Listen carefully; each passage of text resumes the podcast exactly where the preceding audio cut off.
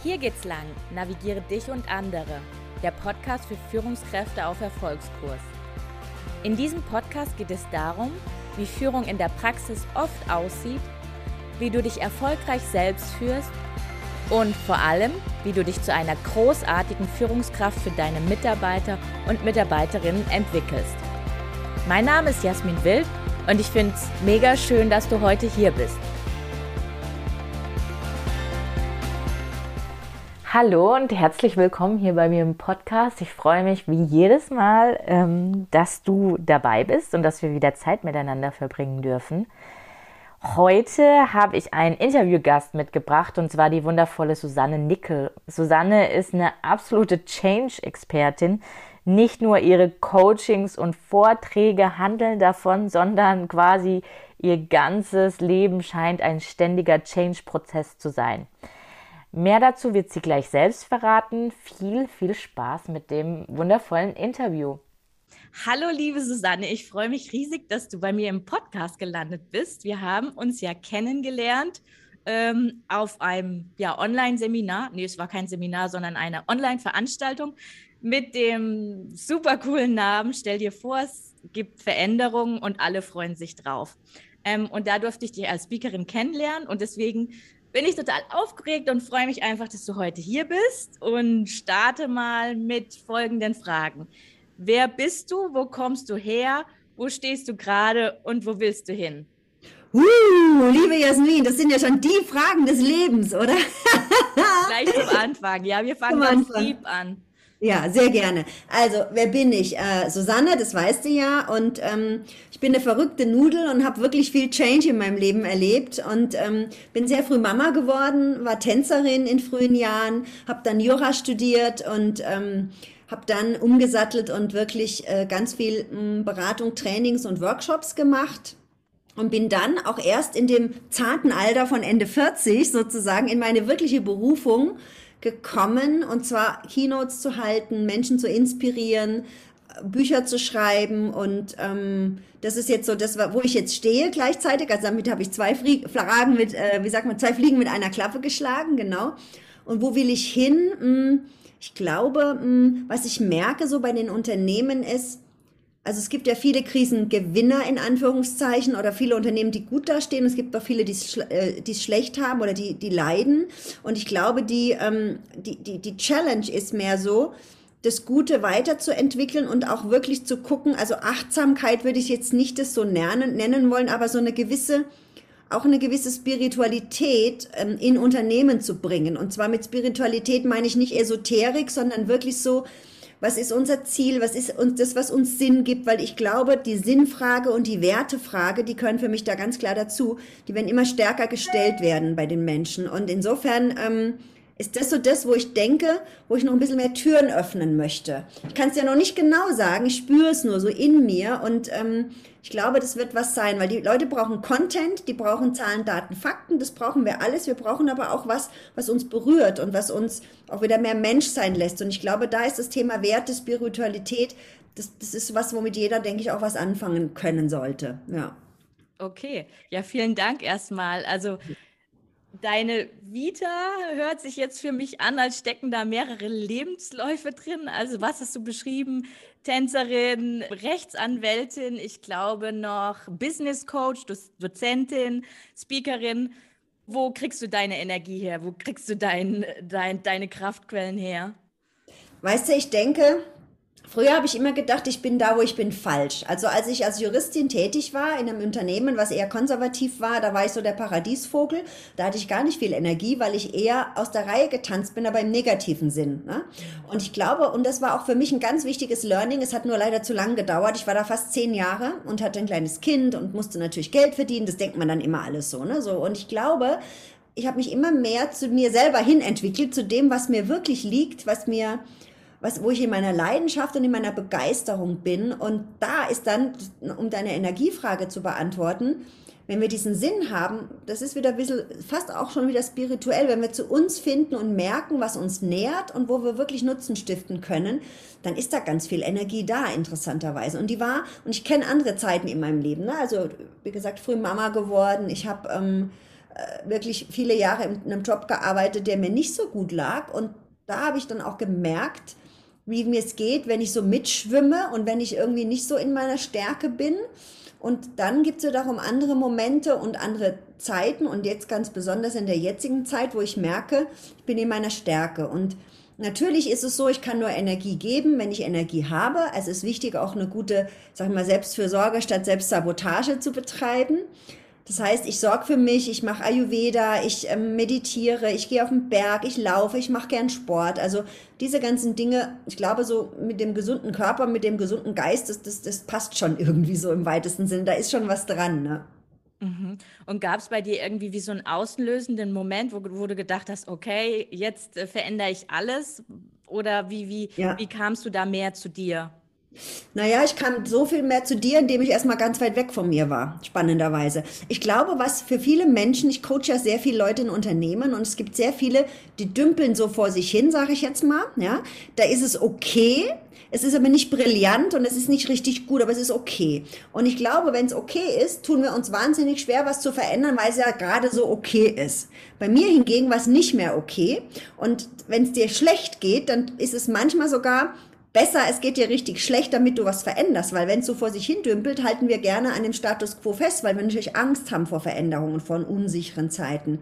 Und bei mir war eben die Zeit, und das waren die Jahre in dem Unternehmen, da war nicht alles schlecht, aber es war vieles so, dass ich gemerkt habe, ich bin da falsch. Und dass ich da so angeeckt bin, hat mich dahin gebracht, dass ich merke, vielleicht bin ich doch irgendwie eine Sonnenblume unter Rosen und die Rosen haben Stachel, die stechen ganz böse zu, wenn du da nicht hinpasst. Und eine Sonnenblume ist aber trotzdem eine schöne Blume, nur gehört die halt nicht in ein Rosenbeet auf gut Deutsch. Weißt du, was ich meine? So, und das war eine ganz wichtige Erkenntnis, die mich echt dahin geführt hat. So, und es hat auch wieder viele Jahre gedauert. Und ganz ehrlich, Geduld ist nicht ähm, eine meiner Tugenden. Also ich, du kennst mich jetzt ja auch schon ein bisschen. Es hat dennoch, es hat gebraucht, ja. Und ähm, mit der Zeit habe ich es dann gemerkt. Und ich glaube, diese Reise, da ist für jeden was drin. Weißt du, es ist jetzt bei mir eine spezielle Geschichte, aber weißt du, muss bei mir auch sehen, ich komme aus einer Arbeiterfamilie, also ich wurde jetzt nicht reich geboren oder so, sondern es war alles, ähm, es war alles nicht ganz einfach in meinem Leben auch. Und ich glaube, dadurch, dass ich es erlebt habe, wie es ist, wenn du dich selber aus dir heraus weiterentwickelst, mm, und versuchst mehr du selbst zu sein und das bedeutet nicht mehr Ego zu sein, sondern mehr in deiner Stärke zu sein, um Nutzen zu stiften. Das ist eine Reise, die, glaube ich, jeder die jeder einfach ähm, machen sollte. Ja. Mhm. Spannend. Und du hast auch vorhin äh, schon erwähnt, dass wenn du Energie geben willst, musst du natürlich dafür auch sorgen, dass Energie zu dir zurückkommt. Und dann sind wir ja auch bei dem wundervollen Thema Selbstführung. Ist aber auch so ein großes Buzzword letztendlich. Was bedeutet es ganz konkret oder was gibst du auch in Unternehmen, also den Führungskräften mit zum Thema Selbstführung? Mhm.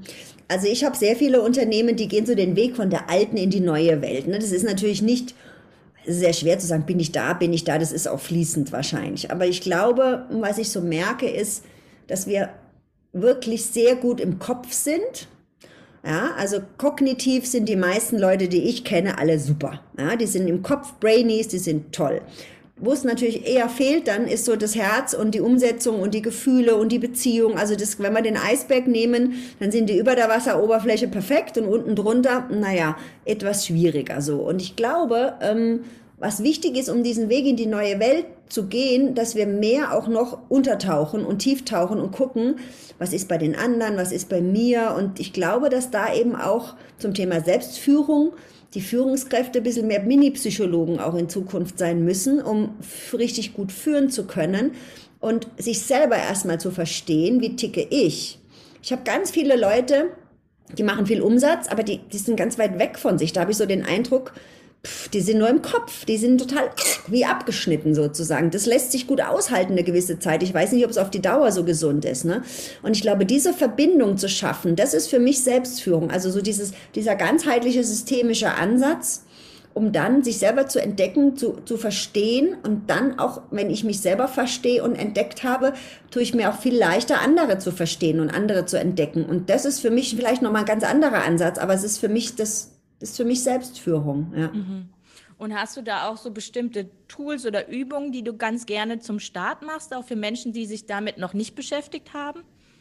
Also ganz oft ist es zum Beispiel so, wenn wir jetzt über Leidenschaft und Begeisterung sprechen. Ich habe letzten Artikel geschrieben, dass wir mehr Leidenschaft im Job brauchen. Da stimmen wir erstmal viele zu, ja. Nur, hm, okay, was ist denn jetzt das? Wie machen wir das? Und ich merke zum Beispiel, also wenn ich jetzt zum Beispiel so ein klassischer Kunde von mir, Steuerberater, Top-Kanzlei, Big Five und wirklich richtig gute Leute. Und die sind super gut, aber die können nicht ihre Leidenschaft zeigen. Die können nicht in die Emotion, das ist ja eine Emotion auch, obwohl sie natürlich bestimmt für was brennen, nämlich für Zahlen, für Paragraphen, was ja gut ist. Ne? Also als Steuerberater dafür zu brennen, für Steuerrecht ist das äh, ein Must-Have sozusagen. Ja? Und ähm, was ich dann zum Beispiel gern mache, ist, dass ich die Leute, wenn sie sich beruflich schwer tun, dass ich frage, wofür brennst du privat? Und meistens gibt es schon irgendwas, was ich privat tue, was ich liebe. Ne? Sei es Kuchen backen, sei es Joggen, sei es Marathon laufen, sei es whatever. Ja? Und dass ich dann eben sage, genau, und ich will sehen, wo deine Augen glänzen, wenn du, was du privat liebst. Und dieses Glänzen will ich dann sehen, wenn du deine Leute abholst für den nächsten Change, wenn du deine Leute führst. Ja? Das heißt, die mehr wieder dahin zu führen, ähm, ja auch nahbarer zu sein. Ne? Ich bin ja nahbar, wenn ich was zeige, was ich liebe oder wenn ich mir auch ein bisschen verletzlich zeige zum Beispiel. Ne? Und das sind so die Dinge, damit fange ich zum Beispiel ganz gern an, eben ein Hobby zu zeigen, wo ich sage, okay, und jetzt will ich, dass da mal die Augen so richtig leuchten. Und das tut, ist für manche auch noch schwer, das zu zeigen. Aber beim Hobby, also bei was Privatem, ist es in der Regel leichter als bei was Beruflichem. Mhm. Ja, super spannend.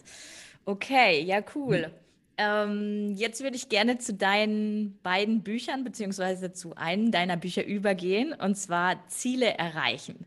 Ja, es ist auf der einen Seite so einfach und auf der anderen Seite dann überhaupt nicht einfach.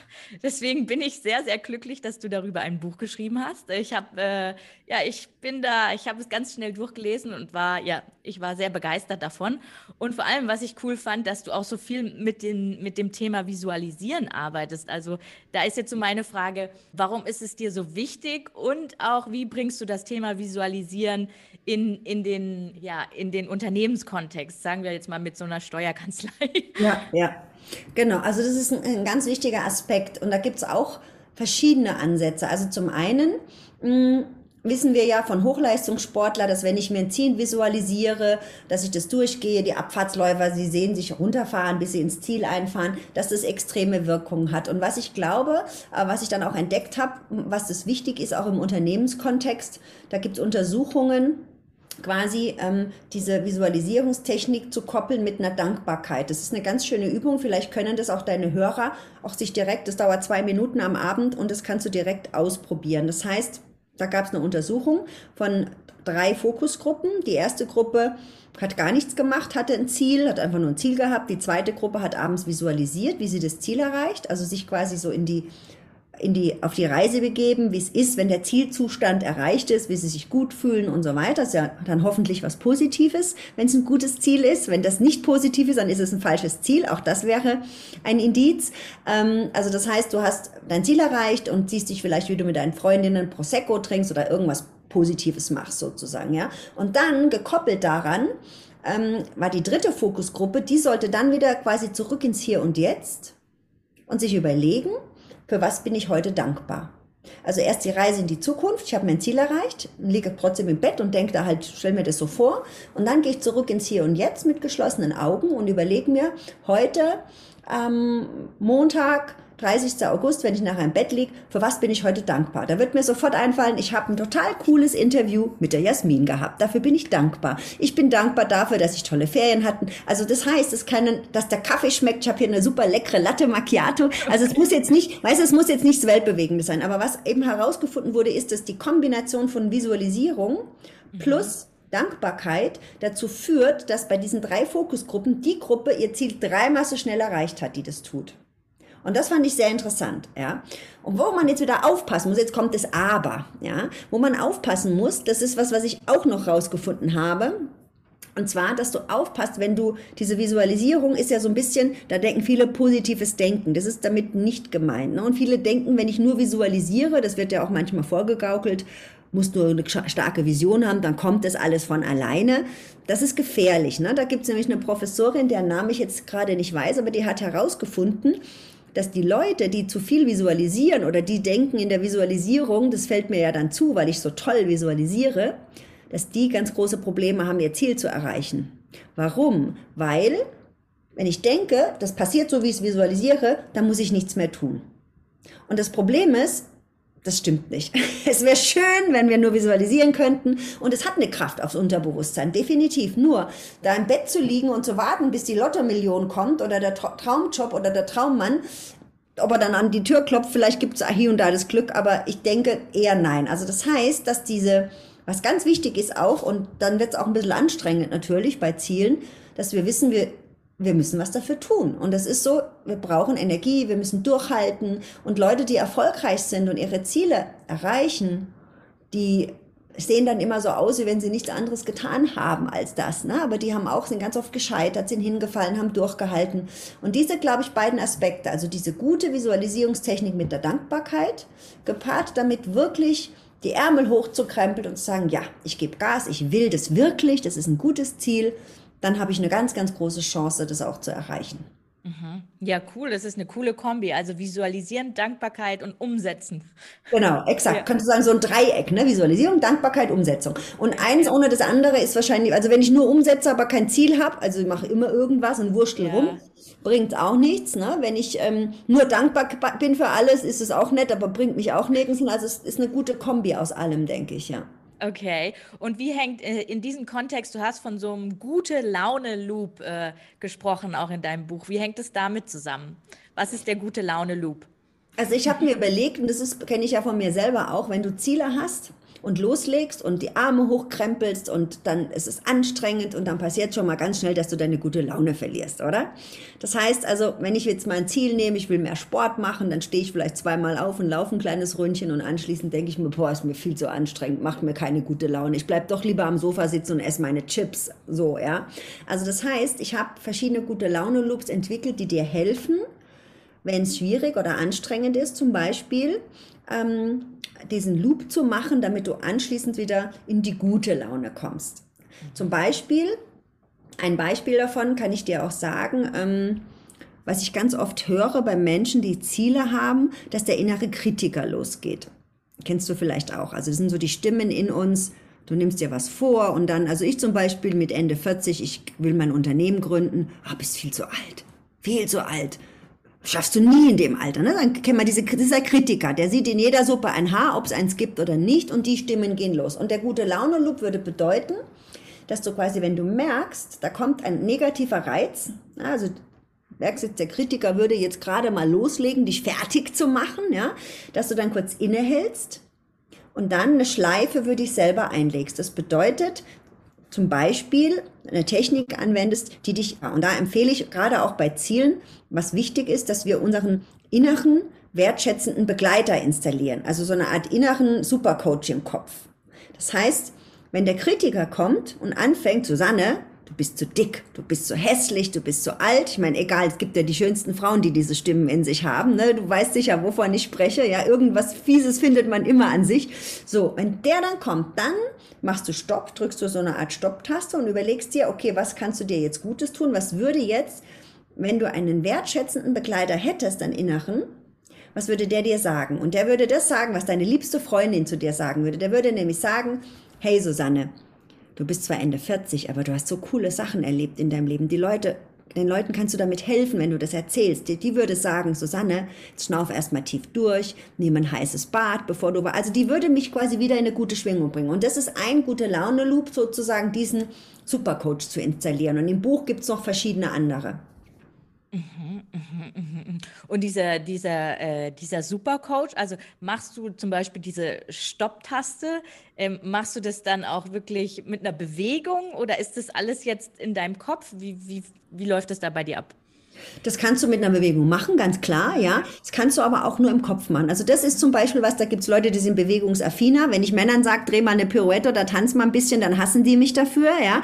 Also insofern. Ich kann mich erinnern. Du kannst dich erinnern, genau. Deswegen ist es eher, um Leute in Widerstand zu bringen. Also da, glaube ich, ist es wichtig, dass man was tut, was einen selber liegt. Es reicht auch, wenn wir es im Kopf machen. Wichtig ist nur, dass wir aus dieser Abwärtsspirale des Kritikers, der ja da ist, ne? und du kennst es, da kommt eins zum anderen, ja, du bist zu hässlich, das nicht, und plötzlich ist dein Selbstbewusstsein, kannst du es unter dem Teppich durchkehren und du machst gar nichts mehr.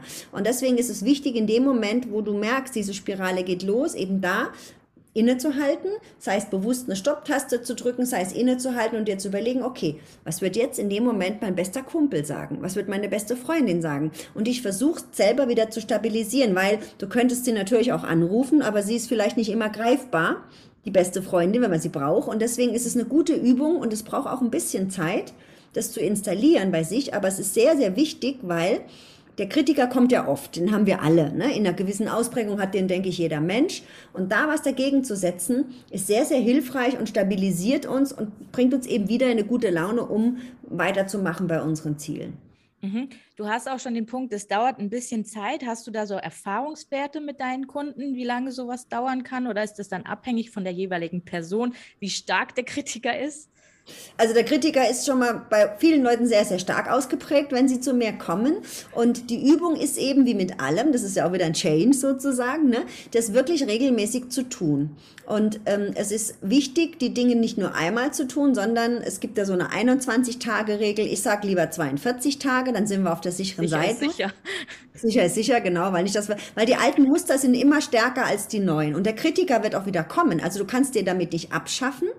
Du kannst aber ein Bewusstsein dafür schaffen, ah, jetzt klopft er wieder. Mhm, hallo, okay, du gehörst auch dazu, schön. Nur jetzt gucke ich mal, was mein Supercoach mir sagt. Weißt du, also dass du wirklich ähm, versuchst, damit anders umzugehen. Und das ist die Kunst, es zu schaffen. Und da braucht's wirklich ein paar Wochen, um das zu tun, weil du musst ja erstmal dich sensibilisieren dafür, wann kommt der. Manchmal hören wir den gar nicht. Der ist da unentwegt und labert so vor sich hin und du bist, bist so gar nicht, also das Bewusstsein ist das Erste. Deswegen, wenn der negative Reiz kommt, um die Stopptaste zu drücken, brauchst du erstmal das Bewusstsein, dass du es merkst, oh, da gibt es jetzt einer, der könnte eine Spirale lostreten.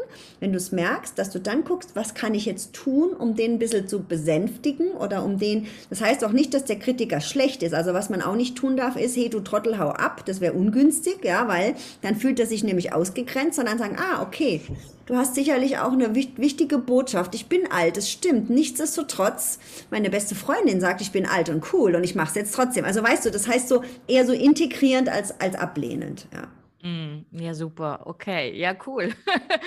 ich bin gespannt. Ich werde ab morgen mal diese. Versuch's. Ja, den Loop installieren, den gute Laune Loop mit dem Super. 42 Tage ausprobieren und wirklich versuchen am Anfang und auch nicht zu streng mit sich zu sein, nicht, dass du wieder einen Kritiker äh, mehr hast, ne? Oh, jetzt habe ich das nicht gemacht, sondern wirklich so ah, erstmal bewusst darauf achten, wann kommt der, wann kommt die negative Stimmung und dann sagen, okay, die ist da, ist okay, nur jetzt sagt mir mein innerer Supercoach, meine liebe beste Freundin, die würde mir jetzt sagen, hey, come on, alles halb so wild, du machst das jetzt trotzdem. Und wichtig ist, ihn eben nicht auszugrenzen. Und das mal so ein bisschen wie so ein innerer Dialog. Ne? Wir reden ja eh mit uns selbst die ganze Zeit, dann können wir es auch im Positiven machen und zu gucken, was es dann bewirkt. Und dann kannst du ja mal nach vier Wochen oder nach sechs Wochen gucken, ähm, wo du stehst und was du so für Sätze auch gehört hast bei dir, weil oft sind es auch so Sätze, die sich wiederholen, ne? die, die, die, immer so die alte Leier, sagt man dann, die da wieder hochkommt. Und man kann schon damit umgehen, indem man eben was Gutes dagegen setzt. Und wenn du Ziele hast oder wenn du dir was vornimmst, also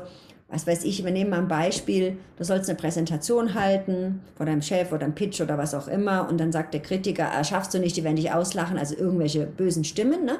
Und deine beste Freundin würde aber sagen, hey, wie oft hast du denn schon gute Präsentationen gehalten? Und dann würde ich sagen, ja, also in meinem Fall ja, eigentlich schon einige. Ah, okay, und wie lief's denn so und so weiter. Also das heißt, dass man immer versucht, dann auf die Situation einzugehen, was die, unsere wirklich, unser wohlwollender innerer Begleiter, das kann auch ein bester Freund sein, ist eh klar, ja, was der dann in dem Moment Gutes uns tun würde. Und dann nenne ich inneren Supercoach, weil er halt dir wohlgesonnen ist, sozusagen. Ja. Mhm.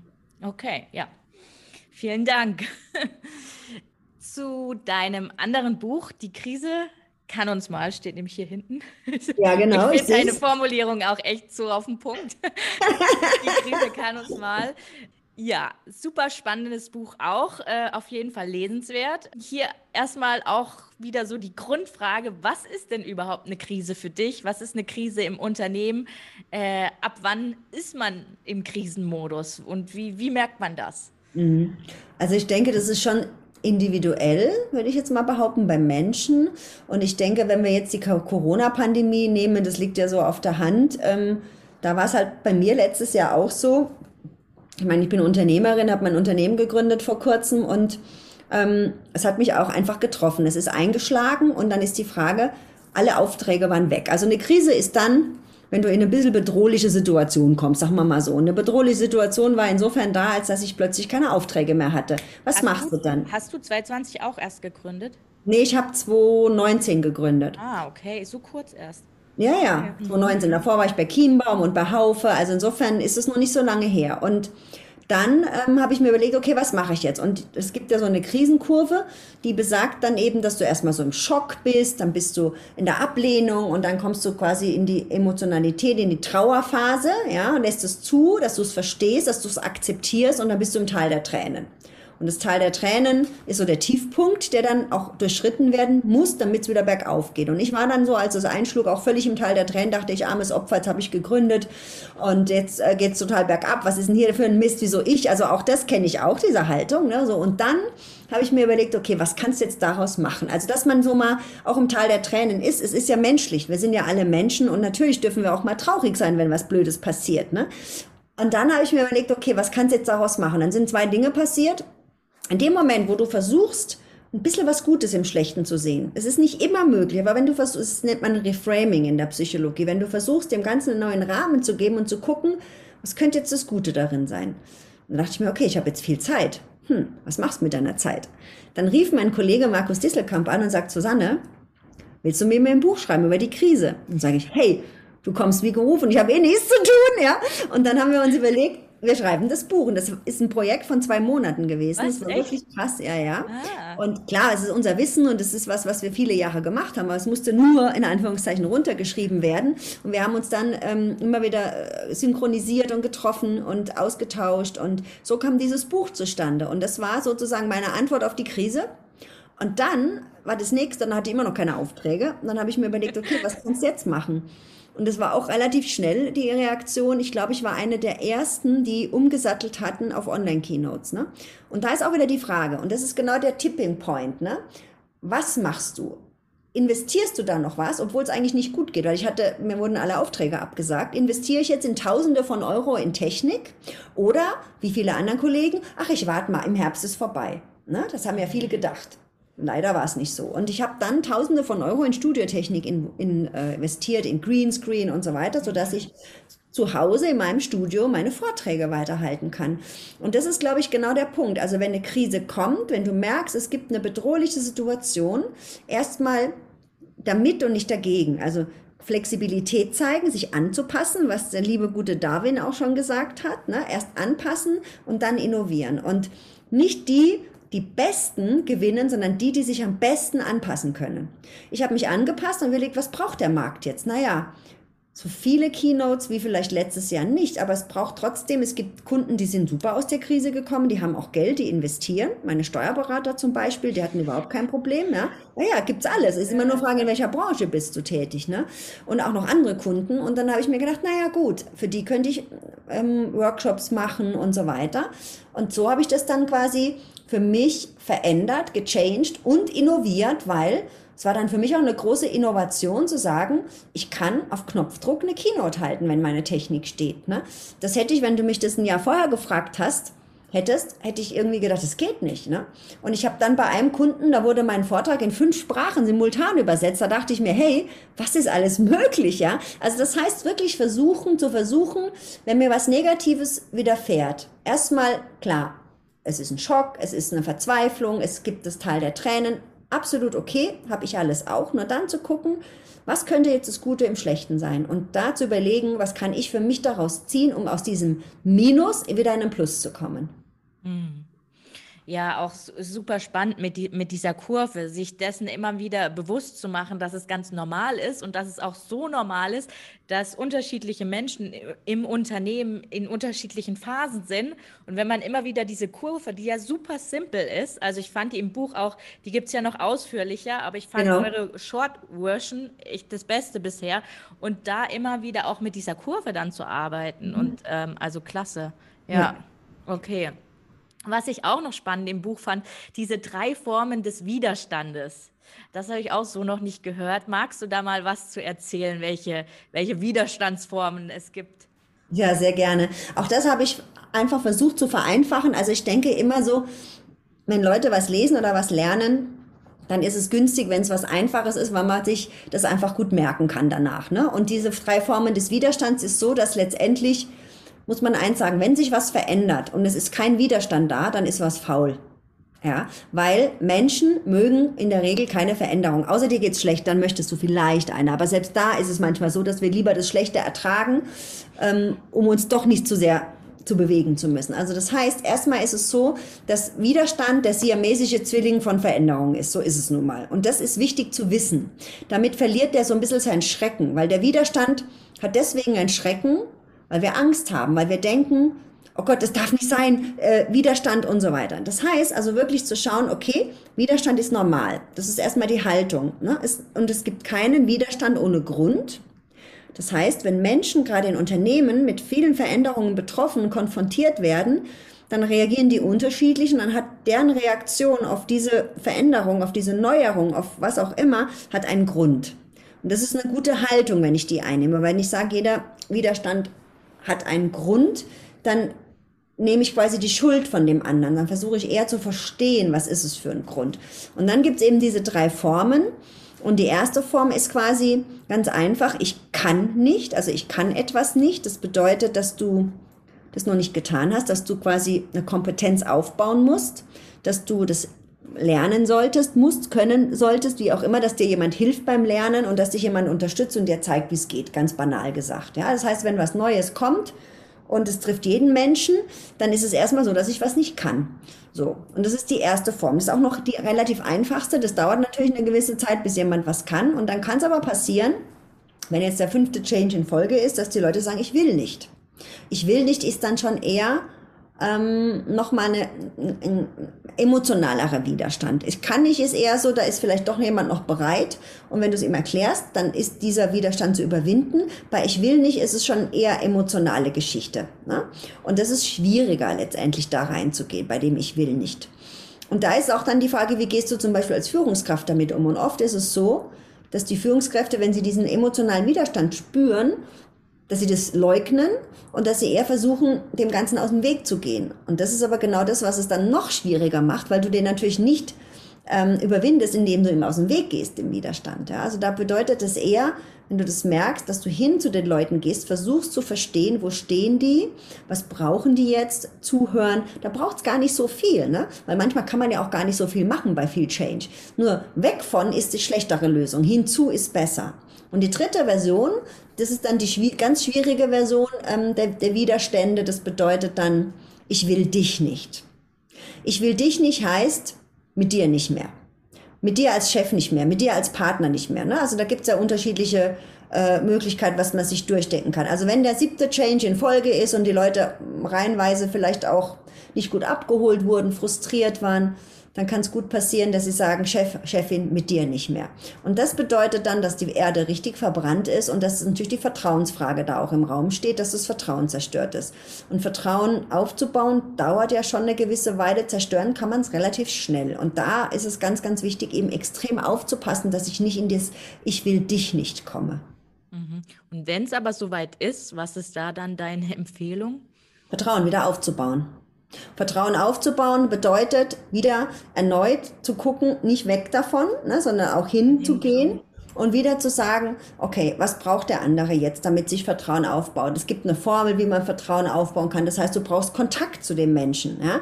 Die Summe der erfolgreichen Kontakte letztendlich. Erfolgreich meint, dass der andere das bekommt, was er braucht in dem Moment. Das ist, kann sehr kompliziert sein, ne? der Mitarbeiter beispielsweise. Und dass du dich eben kümmerst, dass du ihm Sicherheit gibst, dass er wieder spürt, er kann sich auf dich verlassen, er kann dir vertrauen. Und das ist ein Prozess, der geht nicht von heute auf morgen, wenn es mal schwierig ist. Und ob es überhaupt funktioniert, Ne? Ist auch die Frage. Also es gibt ja auch, kann man auch wieder gut auf Beziehungen ähm, übertragen. Wenn man mal beschissen wurde, ist das Vertrauen erstmal weg. Ne? Und dann ist die Frage, kannst du es wieder aufbauen? Ist der andere bereit dafür? Fragezeichen. Wenn das nicht ist, dann geht's nicht. Ne? Du kannst jemand anders nicht verändern. Du kannst nur gucken, ob es eine Bereitschaft gibt und dann brauchst Zeit. Mm. Und du hast ja gesagt, da gibt es eine Formel für. Du hast ja auch tatsächlich eine Formel für Vertrauensaufbau entwickelt, richtig? Genau. das ist auch genau. spannend. Ja, also das heißt letztendlich, das hat der Gunhard Kall äh, mit mir zusammen gemacht, die Summe der erfolgreichen Kontakte. Das bedeutet, dass du einfach wenn das Vertrauen weg ist, in Kontakt trittst. Und dass es erfolgreiche Kontakte sein muss, eben nicht erfolgreich im Sinne von, wir machen einen tollen Umsatz, sondern erfolgreich im Sinne von, ich hole den anderen erfolgreich ab. Mhm. Mhm. Und das ist ein Prozess, das geht dann nicht von heute auf morgen. Mhm. Wie wichtig siehst du auch das Thema Vertrauensvorschuss gegenüber seinen Mitarbeitern? Weil da erlebe ich auch immer wieder, äh, der muss mir ja erstmal vertrauen. so, so, genau den anderen Weg. Und ich denke mir so, oh, no. Ja, da ist auch was dran. Also, wenn ich jetzt so den Weg alte, neue Welt nehme, dann ist für mich die neue Welt ganz klar auch der Vertrauensvorschuss. Weil schau, ich habe ein Beispiel auch aus meinem Leben. Da bin ich, ähm, habe ich bei Haufe einen neuen Geschäft, gab es einen neuen Geschäftsführer, das war mein direkter Chef. Und das war so, also es war so ein, eine wahnsinnige Begegnung.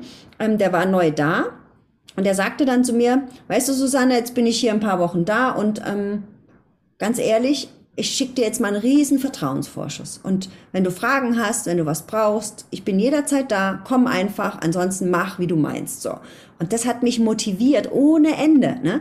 Also natürlich hat er nicht alles mit sich machen lassen, ist eh klar, aber einfach zu wissen, ich darf und ich darf zu ihm kommen, ähm, dass ich wirklich diese Gestaltungsfreiheit habe, ja, das hat mich grenzenlos motiviert, muss ich einfach sagen. Ne? Und deswegen habe ich selber am eigenen Leib erlebt, was es bedeutet, einen Vertrauensvorschuss zu geben. Ich habe auch das Gegenteil schon erlebt, jemand, der Mikrocontrolling betreibt.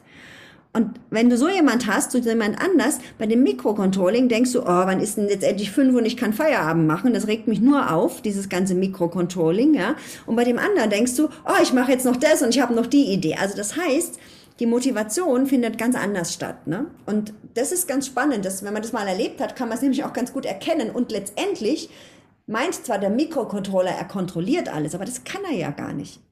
Weißt du? Das denk, du denkst ja, du kannst die Leute kontrollieren, aber im Homeoffice können wir sowieso überhaupt niemand mehr kontrollieren, was die tun, ob die jetzt wirklich mit Begeisterung dabei sind oder ob sie äh, gedanklich doch was ganz anderes machen. Und damit meine ich nicht, dass jemand mal die Wäsche aufhängt, weil das ist sogar mal ganz gut, sich zwischendrin zu bewegen. Du weißt, was ich meine. Ne? Und ich denke, ähm, dieses Vertrauen zu geben, ist eigentlich letztendlich, was bleibt uns anderes übrig, wenn man mal ganz ehrlich ist, weil Vertrauen stärkt ne, und Misstrauen schwächt. Und ich will natürlich meine Leute stärken. Und natürlich muss es auch Grenzen geben und, und Kontrollmechanismen. Nur trotzdem bin ich der Auffassung, je mehr ich versuche zu kontrollieren, desto mehr entgleiten mir die Leute letztendlich. Ja. Meine Erfahrung in dem Kontext ist auch, dass vor allem Menschen, die auch weniger Selbstvertrauen haben, zu sich haben, auch anderen natürlich weniger geben können. Deswegen ist es auch äh, so spannend, wenn man sich selber vertraut oder lernt, mehr zu vertrauen, ja. dann kann man das Ding gegenüber auch wieder geben. Das hat auch wieder mit Selbstführung zu tun. Es fängt bei dir selber an. Ne? Mhm. Wie gehst du mit dir selber um? Selbstführung ist ja auch das Thema Selbstumgang. Hast du Vertrauen zu dir? Und erst wenn du es selber hast, kannst du es auch gut nach außen geben. Absolut, ja. Ja. Okay, dann kommen wir zur allerletzten Frage, die lautet, wenn du einer jungen Führungskraft eine Kernmessage mit auf den Weg geben würdest, mhm. die allerwichtigste, die wesentlichste Essenz für gute Führung, was wäre das? Da halte ich es mit Oscar Wilde und würde sagen, sei du selbst, die anderen gibt es schon. Oh, sehr schön. Ich mag diesen Spruch total gern. Und was jeder sehr, ich meine nicht, dass man nur authentisch sein muss, weil Authentizität heißt manchmal auch, ich verschränke die Hände und verändere mich nicht, weil ich bin ja authentisch, ja. Also ich sag dir ganz ehrlich, ich war schon mal ganz authentisch in einem Fernsehinterview, breitbeinig in einem Hosenanzug im Studio gesessen, habe mich total wohl gefühlt. Als ich dann die Aufzeichnung gesehen habe, habe ich gedacht, ich muss vom Stuhl kippen. Ich habe mich super authentisch gefühlt. Sah total furchtbar aus, ja. Deswegen authentisch heißt nicht immer gut, aber sei du selbst bedeutet, was macht dich aus, wo willst du hin, was tut dir gut. Also das ist für mich mehr als nur Authentizität. Und diesen Oscar Wilde-Spruch, sei du selbst, die anderen gibt es schon. Und das zu entdecken, dann bist du auch in deiner Stärke und dann kannst du auch die Leute gut führen und kannst auch wirklich was bewegen auf der Welt. Mhm. Vielen, vielen, vielen lieben Dank, liebe Susanne. Sehr, sehr gerne. Ich danke dir, liebe Jasmin. Schön, dass wir uns begegnet sind und jetzt das Interview gemacht haben. Ja. Die Energie von Susanne in diesem Interview war einfach so richtig zu spüren und vor allem auch super ansteckend. Und wenn du jetzt auch so begeistert bist und mehr über das Meistern von Krisen oder das Erreichen von Zielen wissen möchtest, kann ich dir natürlich äh, total ihre Bücher ans Herz legen. Du findest ähm, ja die Verlinkung in den Show Notes. Ich für mich an meiner Stelle werde auf jeden Fall jetzt zukünftig den Supercoach in meinem Alltag integrieren und bin mal gespannt, was sich dadurch alles verändern wird. Wie immer freue ich mich natürlich äh, über Feedback zur Episode, über die sozialen Medien. Und ich wünsche dir jetzt einfach nur einen energiegeladenen Tag und freue mich, dich einfach in zwei Wochen hier wieder begrüßen zu dürfen. Alles Liebe, deine Jasmin.